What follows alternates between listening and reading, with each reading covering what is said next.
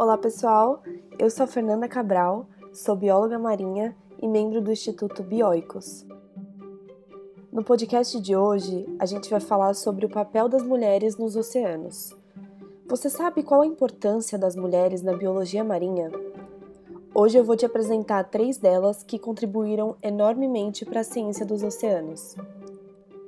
Existem grandes descobertas científicas realizadas por mulheres, mas nem sempre são elas que se destacam.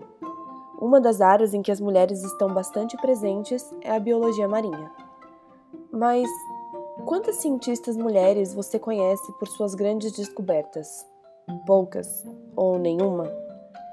Sempre existiram mulheres que tiveram importante atuação na ciência, mas, devido à desigualdade de gênero, poucas foram reconhecidas pelo mundo.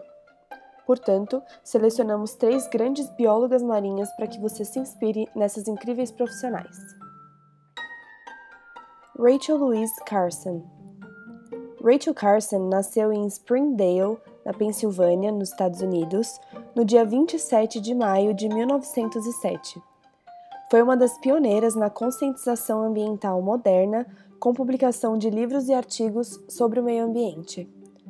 Rachel estudou na Faculdade da Pensilvânia para Mulheres, atual Universidade Chatham. Inicialmente, ingressou no curso de língua inglesa, mas em janeiro de 1928 transferiu para Biologia, onde graduou-se com honras em 1929. No outono de 1929, ela continuou estudando zoologia e genética na Johns Hopkins University, após um curso de verão no Laboratório de Vida Marinha.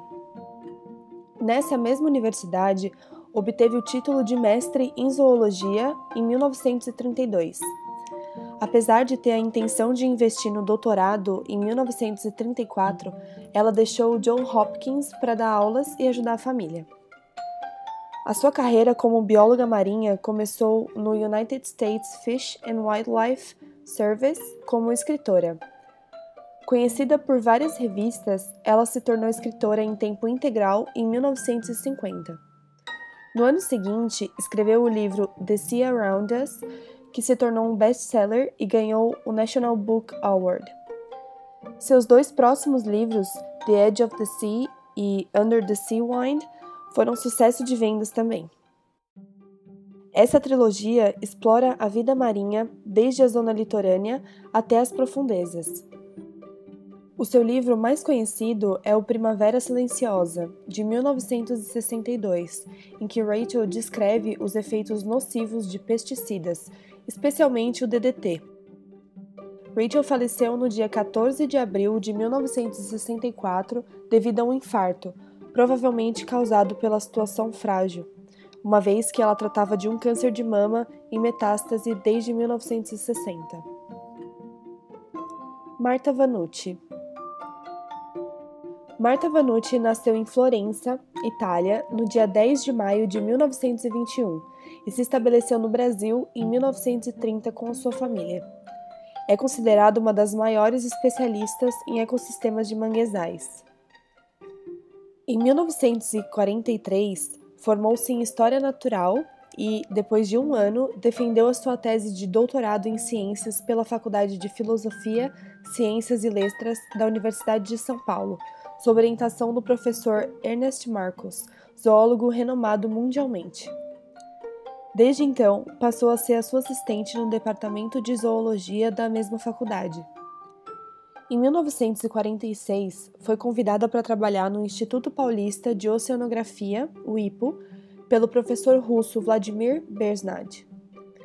Em 1951, ambos conseguiram que o instituto fosse incorporado na universidade, quando então surgiu o Instituto Oceanográfico, como uma unidade de pesquisa da USP, o IOUSP. Atuou fortemente na seção de Oceanografia Biológica, setor de invertebrados marinhos, e dedicou-se arduamente no estudo do plâncton, publicando mais de 100 trabalhos. De 1964 a 1969, a Marta teve na direção do IUSP, dedicando-se à construção do prédio do Instituto, na organização dos cursos de pós-graduação e negociando o navio oceanográfico Professor Vladimir Bersnard, que realizou diversas expedições com os pesquisadores e alunos, colaborando com coletas e pesquisas do Instituto até o ano de 2008. Marta assumiu, em 1970, o cargo de perito em oceanografia pela Unesco em Cochin, no estado de Kerala, sul da Índia. E a partir de 1974 interrompeu as suas atividades no IOUSP. Pela Unesco, ela contribuiu com expedições marinhas, conferências internacionais, organização do laboratório de triagem de plâncton no México e com centenas de trabalhos científicos publicou diversos livros, sendo um dos mais famosos Os Manguezais e Nós, de 1999, que retrata a importância desse ecossistema para a subsistência das zonas costeiras e para a produção de nutrientes para a fauna e para a flora. Ela se aposentou pela Unesco em 1989 e atualmente vive em São Paulo. Sylvia Earle Sylvia Alice Earle nasceu em 30 de agosto de 1935 em Gibbstown, New Jersey, nos Estados Unidos. Curiosa, como uma cientista nata, desde pequena ela adorava explorar a natureza e era fascinada por todas as formas de vida que ali viviam. Aos 13 anos, ela se mudou para a Flórida e se dedicou aos estudos, e acabou ganhando uma bolsa de estudo na Florida State University. Durante a graduação, ela aprendeu a mergulhar e recebeu um certificado de mergulho autônomo. Silva se especializou em botânica e se formou em 1955. Nesse mesmo ano, matriculou-se no mestrado em botânica na Duke University. Após o mestrado, ela se casou e começou uma família, mas não deixou de explorar a vida marinha.